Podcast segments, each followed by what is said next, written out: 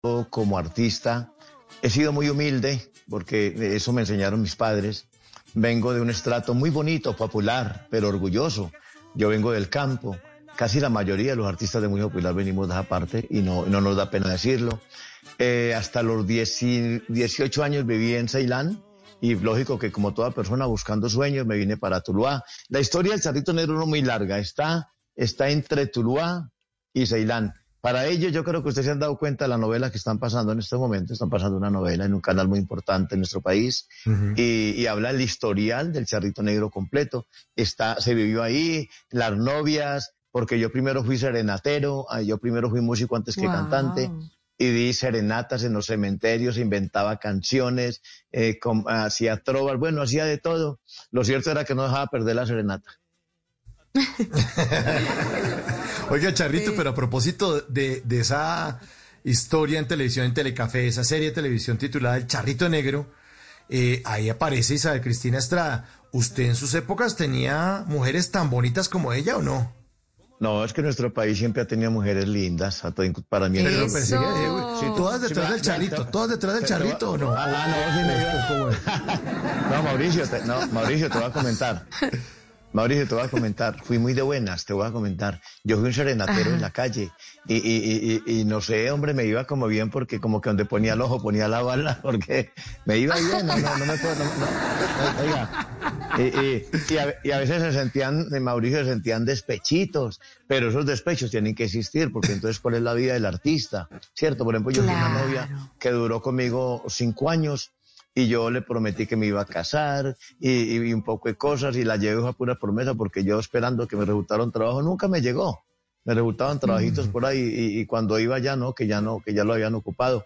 Pero yo siempre digo que el, que el matrimonio y la mortaja del cielo bajan, lo que va a convenir conviene. Esa muchacha no, me había convenido, no, esa muchacha no me convenía para ser el artista de hoy en día. Y bueno, y hablando de ello, sí, soy de Ceilán Valle, una vez hubo un concurso muy importante en Caicedonia Valle y un, amigo muy querido, que yo lo quiero mucho y lo quise porque ya murió, eh, don Antonio Ángel, me dijo, Charrito o Gabriel, eh, hay un concurso en Caicedonia Valle, hermano, ¿por qué no se escribe? Y yo me hice escribir como solista y ¿por qué me llamaban el Charrito Negro? Bueno, pero el Charrito Negro me lo pusieron allá en, esa emisora, porque diario me vestía de negro y cantaba la música de don Antonio Aguilar vestido de negro, con sombrero y todo ese cuento. y ahí que ni soy negro ni soy charrito, pero como canto. Oye, sí, pero y, entonces si no es negro ni es charrito ese nombre, ¿por qué lo empezaron a llamar así? Yo, yo no sé, me colocaron a veces el charrito negro y yo la larga ni le paré bola porque le soy realista.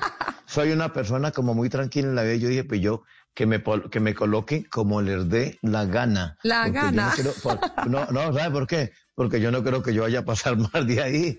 Y resulta, el sueño mío, ¿sabe qué? Era cantar en una emisora y no, pues con tal de que yo le quiera cantar en una emisora, así no pase nada más de ahí.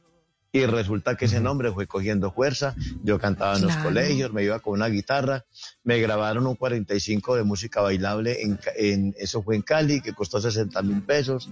Después un amigo muy querido, don Luis Lozano de Caicedonia, eh, me grabó unos 45, por, por ello me hizo conocer en el sello Disco Vitoria. Eh, estaba el maestro Luis Alberto Posada disparado arriba cantando y entonces él se retiró, montó su propio sello, me abrió las puertas para que el Charrito entrara y ahí nace la historia profesional de Charrito Negro. En este momento ya eh, van 45 giras a nivel internacional, gracias a Dios. Un, un, recorrido muy importante del Charrito Negro y lo más bonito, María, es que eh, gracias a Dios, si algo aprendí en la vida es a tener los pies sobre la tierra, a no dámelas por convencido y en este momento yo me miro eh, en este momento lo que yo digo, hago de cuenta que no he comenzado. Y todo ser humano en cualquier cosa, no solamente como cantante, no nos las podemos creer porque siempre todos los días estamos aprendiendo más. En las noches la única que no se cansa es la lengua.